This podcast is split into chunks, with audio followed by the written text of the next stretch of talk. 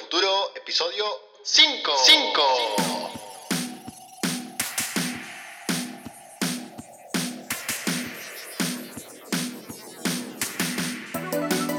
El podcast donde hablaremos sobre el presente y el futuro de la industria del libro Tendencias, informes, ideas, modelos de negocio, herramientas, noticias, estrategias. Hablaremos sobre libros digitales, e-commerce, audiolibros, marketing digital, impresión digital por demanda, redes sociales, publicidad online, inteligencia artificial, en fin, todas aquellas cosas que ustedes saben que a mí me apasionan tanto y que cada jueves trataremos en este programa.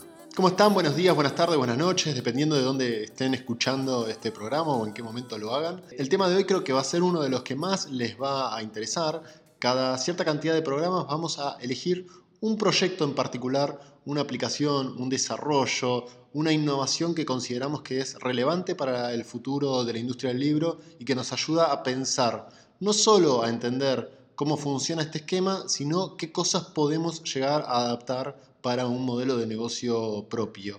Eh, en el caso de hoy vamos a trabajar sobre una aplicación en particular que ya les voy a contar con más en detalle cómo funciona, que se llama Blinkist. Pero antes de meternos eh, en el tema, quería compartir con ustedes dos o tres noticias o hechos que se dieron la semana pasada y que me parece que ayudan a también pensar un poco respecto al futuro de nuestra industria. Son temas que, a ver, no les voy a dar una respuesta precisa, la verdad que nos sirven más para pensar y para tener interrogantes. Por un lado, lo que sucedió eh, en Argentina en particular con el estreno de Toy Story. Creo que es algo que está pasando en todas partes del mundo. No vi cifras específicas, pero leyendo diferentes artículos creo que está pasando un fenómeno similar. A ver, en junio en Argentina fue un récord histórico de asistencia al cine. Asistieron prácticamente 6 millones de espectadores. Estamos hablando de una población que está cerca de los 40 millones de habitantes. 6 millones asistieron al cine. Obviamente que dentro de esos hay mismas personas que han ido a varias películas. ¿Y cuáles son los datos que me parecen destacables de esta noticia? Primero, los seis estrenos que más espectadores concentraron son películas de Disney. Estamos hablando que más del 50% del público lo acaparó una misma empresa a partir de estrenos como Toy Story o, por ejemplo, Vengadores, viendo que el fenómeno de concentración no es algo que nos afecta solo a la industria del libro, sino que también afecta a otras industrias culturales. Y lo segundo para pensar es en un contexto de una profunda crisis económica como la que está viviendo Argentina y una profunda transformación en cuanto a lo que son los consumos culturales. Todos sabemos lo que nos sucede hoy en día al momento de consumir música por Spotify o consumir películas y series a través de plataformas como Netflix. Bueno, ¿cuál es el motivo que hace que asistan al cine más espectadores que nunca en la historia?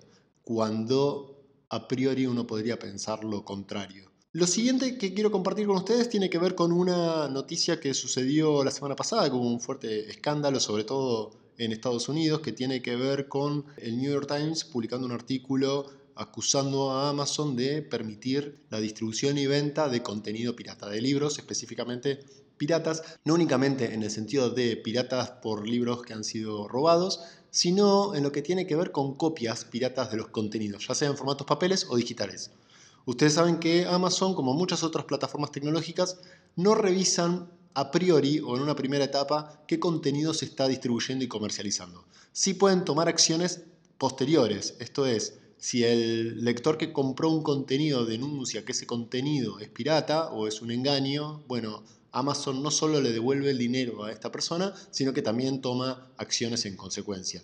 Pero en el mientras tanto, tenemos infinidad de contenidos piratas de libros muy exitosos, o no tanto, no importa, no, va al caso, pero que sí se distribuyen y que los distribuyen vendedores que no tienen los derechos como para hacerlo. Ese sería un caso y el otro es copias que se hacen de libros en donde se modifican ciertas partes del texto y hasta el título se coloca de una manera muy parecida, de una manera muy engañosa hacia los Esta acusación no es casual y cae en un momento bastante oportuno porque el gobierno de Estados Unidos está iniciando demandas hacia Facebook, Google y Amazon en particular en cuanto a lo que tiene que ver con el accionar de prácticas monopólicas. Amazon se defendió de esta acusación y lo hizo de una manera muy particular. Les voy a leer un pequeño párrafo que surge de lo que es su presentación pública hacia inversores, en donde ellos declaran expresamente que no podemos impedir que los vendedores en nuestras tiendas vendan productos ilegales, falsificados, pirateados o robados. O sea, no lo pueden impedir. Vendan productos de manera ilegal o no ética, y que violen los derechos de propiedad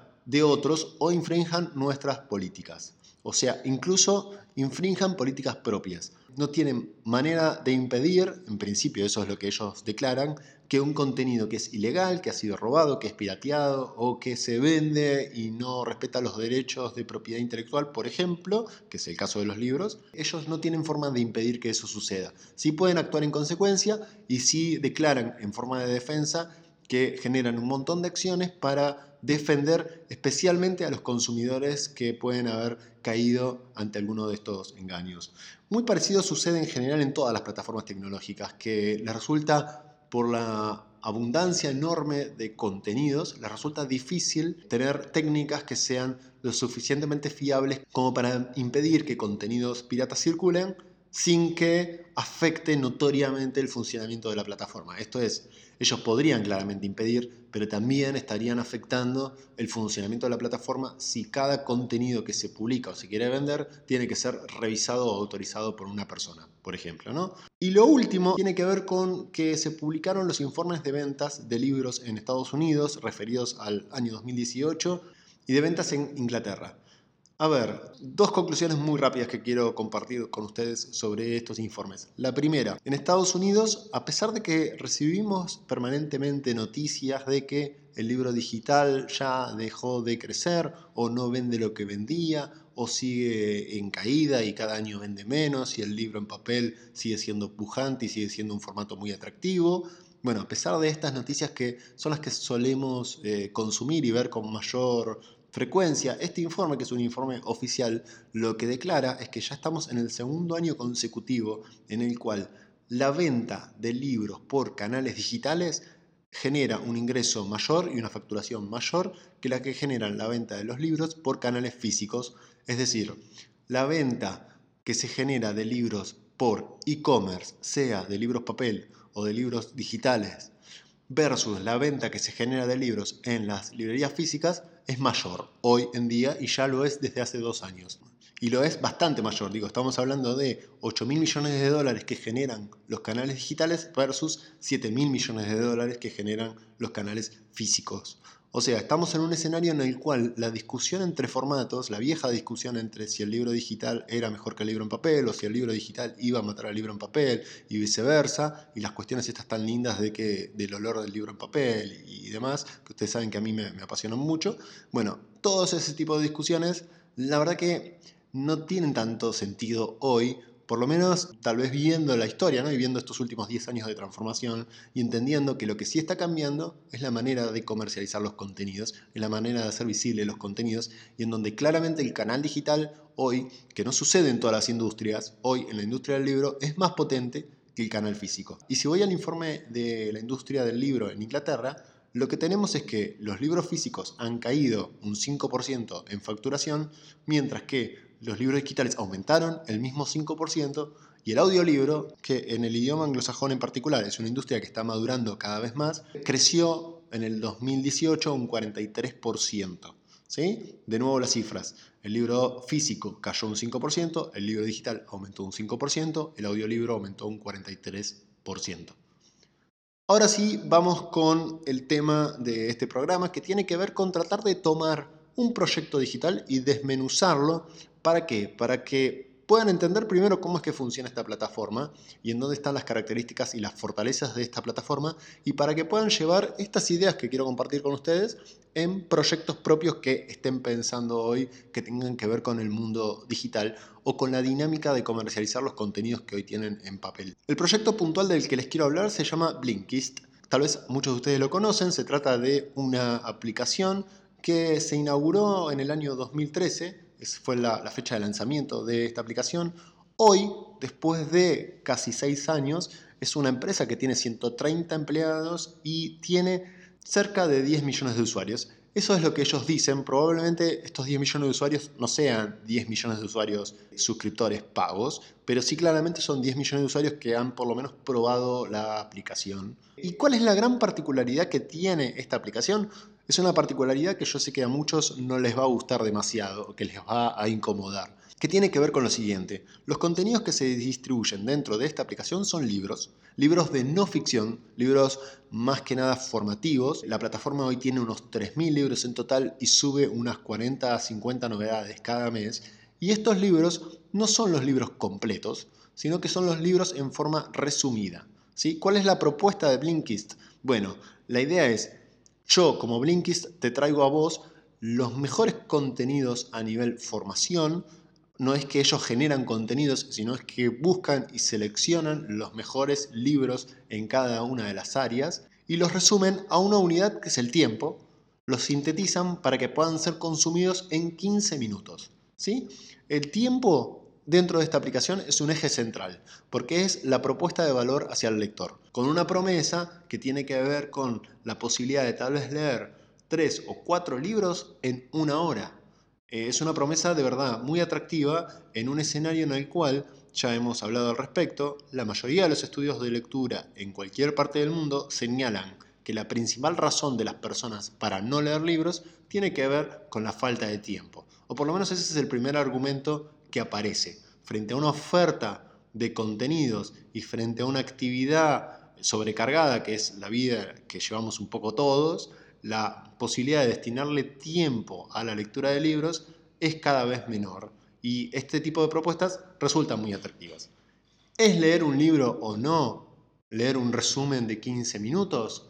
Bueno, se los dejo en todo caso para que lo piensen y ustedes mismos elaboren una respuesta. En definitiva, estamos hablando de una plataforma que comercialmente es exitosa, que tiene cientos de miles de usuarios que pagan hoy por acceder al contenido y que yo me voy a quedar con algunos ítems que son los que quiero que tengan ustedes presentes en el momento de pensar un modelo de negocio digital. Primero, ¿cómo es que producen estos contenidos? Bueno, para producir estos contenidos, según ellos mismos señalan, se demoran al menos unos 10 días de trabajo. No es que se hace un resumen automatizado, ni se hace un resumen con algún sistema eh, de un algoritmo, ni es que hay un editor todoterreno que va haciendo resúmenes, porque ellos saben que la calidad de ese resumen es lo que hace que del otro lado haya alguien dispuesto a pagar por el acceso a esos contenidos. Entonces hay un equipo de al menos siete personas que trabajan en el resumen, la edición, el formateo y la producción del audiolibro de cada uno de los contenidos que van eligiendo. También tienen un equipo que es un equipo que está todo el tiempo seleccionando y curando cuáles son los libros que van a entrar dentro de la plataforma. Y acá hay otro dato clave. Este tipo de plataformas que funcionan por suscripción y en donde el usuario paga un abono mensual para acceder a una enorme oferta de contenidos, de poco sentido tiene si esta oferta de contenidos no tiene una curación muy bien realizada. Quédense bien con esta idea porque es algo que yo he debatido en muchos proyectos que me han llegado, propuestas o ideas que, he debatido con editores o con personas que no son de la industria, pero que tienen ganas de trabajar en la industria, y en donde aparece, siempre aparece en la mente, la idea del Netflix, de los libros, la idea de pagar y acceder a un universo casi ilimitado de contenidos, como si eso tuviese algún grado de valor. En un escenario de sobreabundancia como el que vivimos en la actualidad, de sobreabundancia me refiero a sobreoferta de contenidos, en donde justamente no tendríamos tiempo jamás para consumir la cantidad de contenidos que se producen, no necesitamos que una plataforma nos prometa acceder a todos esos contenidos. Lo que necesitamos es una plataforma que nos ayude a seleccionar qué contenidos queremos consumir o qué contenidos serían más valiosos de consumir por nosotros. Es preferible, en lugar de mencionar acceso a millones de libros y acceso a millones de contenidos, acceso a 3.000 libros, como es este caso, que igual es una oferta muy abultada, pero es una oferta de 3.000 libros seleccionados, curados y que ellos saben que son los que realmente se necesitan para cada una de las áreas en las cuales se ofrecen contenidos. Entonces, esta primera idea de selección versus abundancia es clave para el ecosistema actual. Lo segundo que quiero destacarles tiene que ver con que no solo hay una curaduría referida a qué contenidos están dentro de la aplicación, sino que hay muchas herramientas que ayudan al usuario a que pueda seleccionar qué contenidos va a leer. Acá también entramos en un aspecto clave que tiene que ver con la personalización, con la forma en la cual descubrimos como usuarios contenidos dentro de una aplicación. Ustedes piensen, y esto es algo que señalan los propios desarrolladores de Netflix, no hay un Netflix igual en todo el mundo. ¿Qué significa esto? Cada Netflix es absolutamente diferente para cada persona, de acuerdo a las búsquedas que hace la persona, de acuerdo a la manera en que consume el contenido dentro de Netflix, los momentos del día en que los consume, los géneros que consume, etcétera, etcétera. En función de muchos parámetros, la plataforma se personaliza y el consumo es absolutamente personalizado. La oferta de contenidos, mejor dicho, es absolutamente personalizada. Y en esto Blinkist también trabaja muy muy bien, la verdad. Lo que hace es ofrecer una selección muy curada de contenidos en función de los contenidos que nosotros declaramos que nos interesan, pero además en función de aquellos que vamos consumiendo. Entre otras cosas, nos permite acceder a una lista de especialistas en cada una de las áreas que nos dicen cuáles son los libros que ellos han leído o que recomiendan leer. Entonces, por ejemplo, si a nosotros nos interesa el mundo económico, vamos a encontrar a especialistas en economía que nos señalan cuáles son los cinco libros que deberíamos leer y así en cada una de las, de las áreas. Es muy interesante la manera en la cual los contenidos se presentan no es una biblioteca que es igual para todos, es una biblioteca que se adapta y se personaliza en función de los intereses que nosotros declaramos o en función de cómo usamos la aplicación. Los libros pueden consumir tanto en formato de texto como en formato de audio. En el formato de texto ofrecen muchas funcionalidades que van más allá de la lectura, como la posibilidad de subrayar, comentar, hacer búsquedas. Los libros se fragmentan en 8 a 15 bloques de contenidos para que incluso en este consumo súper sintético de 15 minutos yo pueda recorrer la obra fácilmente y llegar al punto que me interesa leer. Al usuario final se le ofrece la posibilidad de crear bibliotecas propias con los contenidos, por ejemplo, generar etiquetas o categorías de contenidos, elegir los libros que quiero agrupar y agrupar esos libros en una categoría que podría ser quiero leer en este verano, o puedo etiquetarlos en función de algún tema que estoy investigando, por ejemplo, Big Data, y voy clasificando todos los libros que veo que hablan de Big Data dentro de esta etiqueta. O sea, tiene muchas funcionalidades que hacen a la experiencia de uso y a la experiencia de búsqueda de contenidos más allá de la lectura misma del contenido. Y a nivel modelo de negocio, ofrece un sistema de suscripción. ¿Cuál es uno de los grandes valores que le veo al modelo es que es un sistema de suscripción muy simple. En este punto es clave entender que no tenemos que tratar de complejizar los modelos de cara al usuario. Los modelos comunicacionalmente tienen que ser muy simples y en este caso lo que tenemos son dos posibilidades. Una posibilidad de abono anual, esto significa pagar los 12 meses por adelantado, son 70 dólares, son casi 6 dólares por mes por acceder a esta oferta de contenidos de 3.000 libros y yo ya pago todo el año por adelantado, o una oferta de pago mensual en donde puedo darme de baja en cualquier momento del mes por prácticamente el doble, 12 dólares al mes. Y ya, no hay más modelos. Es, ¿querés pagar todo el año con un descuento de más del 50% o querés ir pagando mes a mes y darte de baja cuando quieras? Son las dos propuestas a un valor, digamos que es bastante bajo, muy económico para el nivel de contenido que podemos acceder y como todo modelo pago, tiene un modelo que se denomina freemium en el cual lo que hacemos es promover el uso de la aplicación con acceso a algún contenido gratuito. A ver, acá sí juega con dos esquemas. Uno es el de probar toda la aplicación durante 7 días y poder acceder y ver los contenidos durante 7 días y luego de eso ya entrar en el abono pago o acceder en forma gratuita a un contenido por día que ellos eligen, cualquiera fuera. Y ahí tiene un poco que coincidir justo con los intereses o con las necesidades que tengamos, pero al menos podemos hacer la experiencia de ir leyendo diferentes tipos de contenidos y ver si el formato se acomoda a nuestras necesidades. La verdad que es, es, muy interesante, es una linda aplicación para que prueben, para que vean, para que entiendan cómo funcionan corran el eje de discusión de si leer un libro en 15 minutos o un resumen de un libro de 15 minutos es leer ese libro o no es leerlo. Es un eje importante para la aplicación y es un argumento fuerte de venta. Ahí, bueno, entraremos también en la discusión de ver si quienes consumen este tipo de contenidos serían consumidores de libros mucho más extensos o no, y si en todo caso no estamos llegando a un mercado que no podríamos llegar de otra manera o con otra propuesta de valor. Pero más allá de eso, me interesa que tengan en claro algunos de estos conceptos que fui tratando de destacarles. En primera línea, la idea de una suscripción muy clara, muy simple, muy fácil de comunicar, muy atractiva desde el punto del valor, eh, la posibilidad de poder probar el contenido de manera gratuita de alguna forma, ya sea por acceso limitado de los contenidos, solo un contenido por día, ya sea por tiempo, solo por 7 días.